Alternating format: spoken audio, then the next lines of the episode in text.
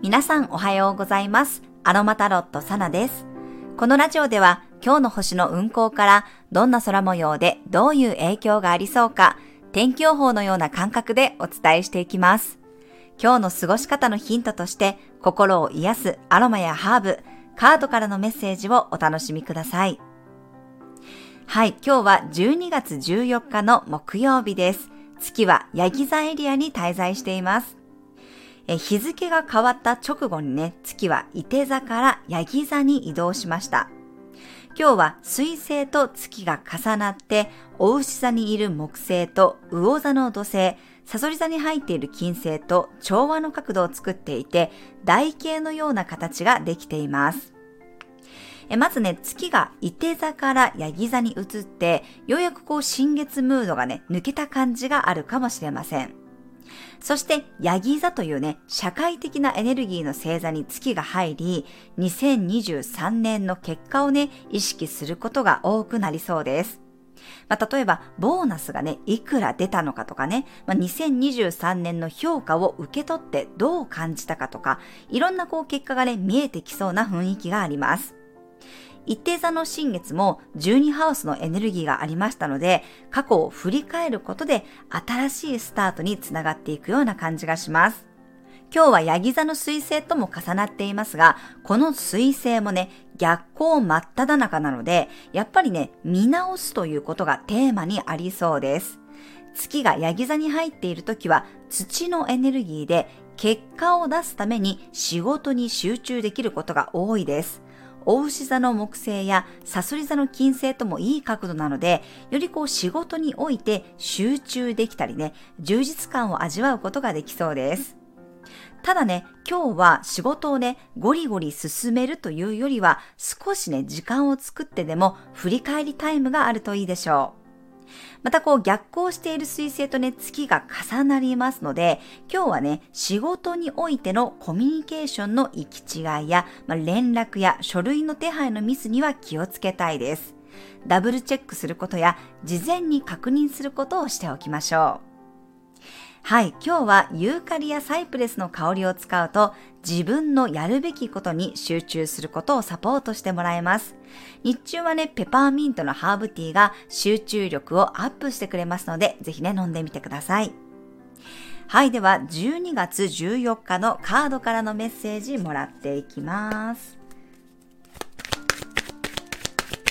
12月14日のメッセージ。おお。はい。ちょっと落ちました。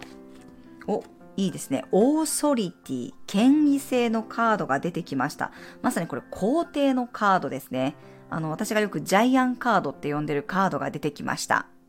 この皇帝のカードも社会の中のトップを表しますので、なんかやっぱり自分の中で、うーん、ゴールというか到達点ですね。そういうものをよくこうビジョンしてみるといいよ、イメージしてみるといいよってことがね、言われているかなと思いました。そして、やはり、まあ、月がヤギ座にもありますし、結果を意識するってことだったりとか、自分の中でどうなったら満足なのかっていうことをね、考えることが大切になりそうです。そこに対して結構野心的にストイックに向き合うことがね、今日はいいんじゃないかなと思いましたので、ぜひね、カードからのメッセージ参考になさってください。はい、それでは今日のトークテーマに入っていきます。今日のトークテーマは2024年の目標を設定するためにやりたいことというテーマでお話しさせていただきます。昨日ですね、私はハーバルアストロロジーアドバイザー仲間のムロさんにね、目標設定ワークをやっていただきました。で、その時にまずね、あの、2023年の目標は何だったかっていうところの振り返りから始まったんですね。1年前と比べてね、今とこう、1年前を比べてみて、どんなことが変わったのか、なんかそういう目標に対しての変化だったり、感情や意識に対しての変化をね、すごくこう見直すことができたんですね。まあ、室さん自身がね、すごくこう、いろんな質問を投げかけてくださって、ヒアリングしてくれました。した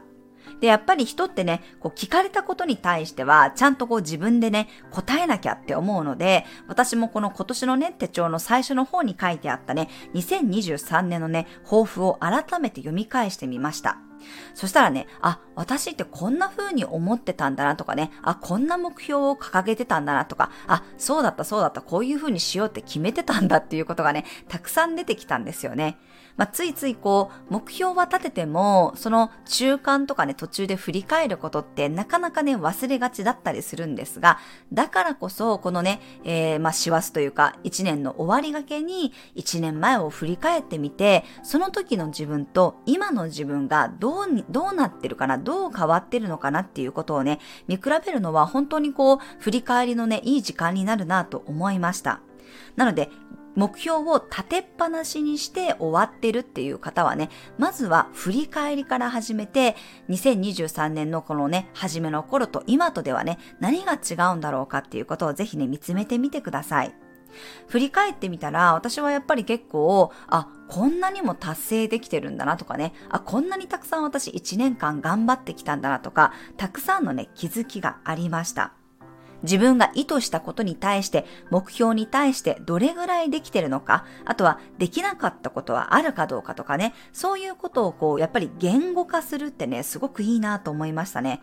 またね、こう、ムロさんがね、本当にこうね、よく褒めてくれるんですよ。サナちゃん頑張ったのねってすっごいね、優しい声で言ってくださるので、なんかそれもね、すごく嬉しいですし、自分で振り返ってみても、あ、そっか、私って頑張ったんだなっていうことをね、すごく感じることができたんですね。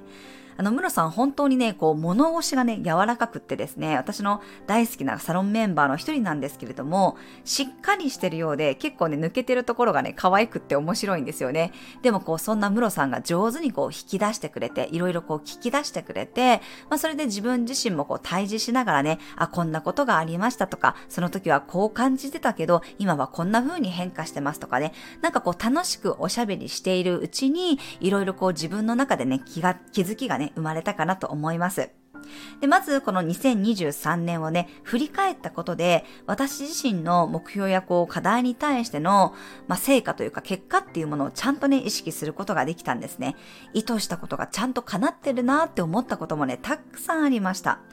こんなに1年で変化するんだなっていうぐらいね、私は結構変化があった1年でしたね。まあ、こういう振り返りはね、自分自身でもできると思うんですけど、結構ね、人にこう突っ込まれてね、えー、聞いてもらったりすると、よりこう深くね、入り込むというか振り返ることができるので、すごくね、いい時間だったなと思います。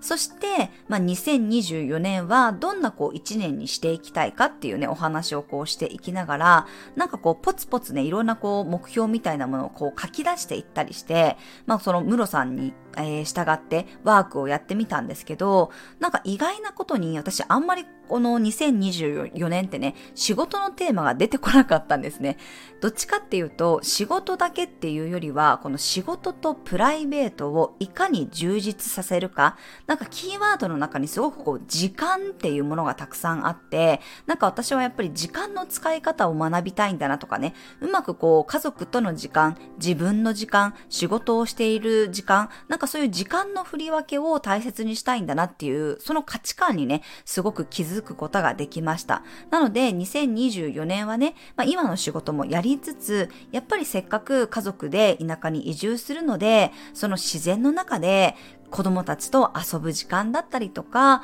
美味しいものを自分たちで取って食べる時間だったりとか、なんかそういう家族とのこの触れ合いと、まあ、自分がやっていきたい大好きなこの仕事っていうものの、やっぱりバランスを取るっていうことが、ちょっとね、あの2024年はね、自分の中でかなりテーマになるんじゃないかなと思いました。仕事においては、こう、2023年は結構ね、あの、たくさんの方との本当にセッションをさせていただいたんですけど、ちょっと2024年はどちらかというと、えー、今年のことを継続しつつも、もうちょっとこう、深くね、やり込んでいきたいかなっていうことが、はい、はっきりした、そんなこうね、ワークだったかなと思います。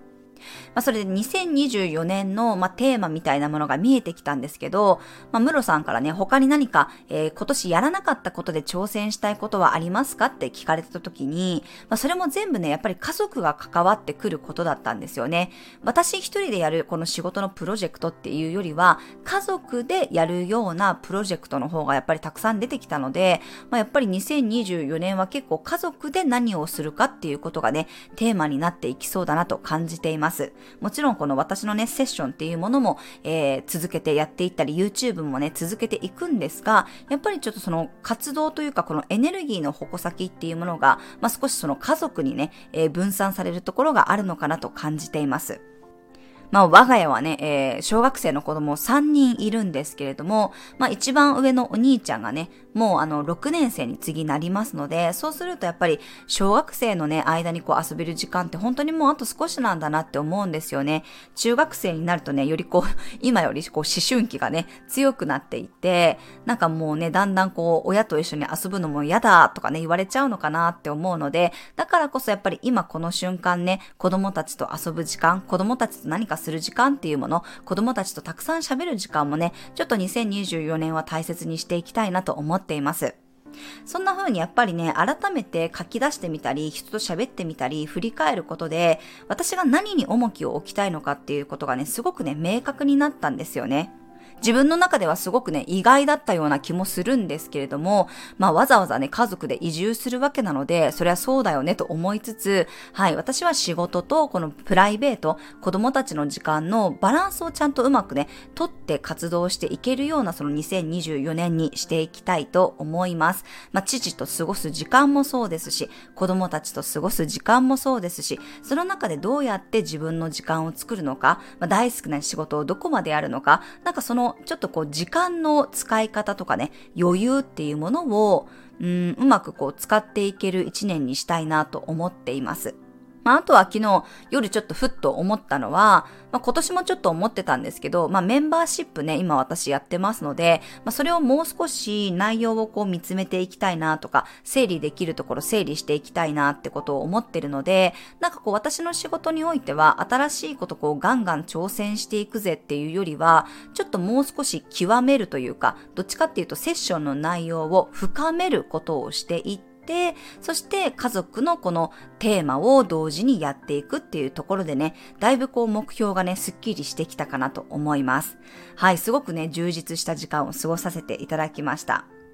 まあ、いつもいつも私がね、同じこと言ってるので、もう耳たこかもしれませんが、やっぱりね、言語化する、ね、ノートに書き出すとか言葉に出すことってね、本当にこう、なんていうのかな、意図設定の中ですっごく大切なことなんですよ。私自身も分かってるけど、やっぱり改めて、それをやってないと本当ぼんやりしてるなーっていうふうに感じたので、今回このね、伊手座新月のメッセージを受け取って、あ、もうちょっとやっぱりスッキリさせたい。もう少しなんかこう明確化したいなと思ってね、今回あの、ムロさんにお願いして、まあ、だいぶ自分の中で見えてきたことがあったので、はい、お願いしてよかったなと思いました。ちなみにムロさんですね、あの12月の22日にもこの自分軸のね、えワーク、目標設定のワークというものをね、されるそうなので、もし興味のある方はね、え概要欄にリンク貼っておりますので、えー、ぜひね、この2024年自分の中でやっておきたいことがあるっていう方はね、この目標設定のワークね、活用していただくといいと思います。はい、リンク貼っておきますので、よかったら覗いてみてください。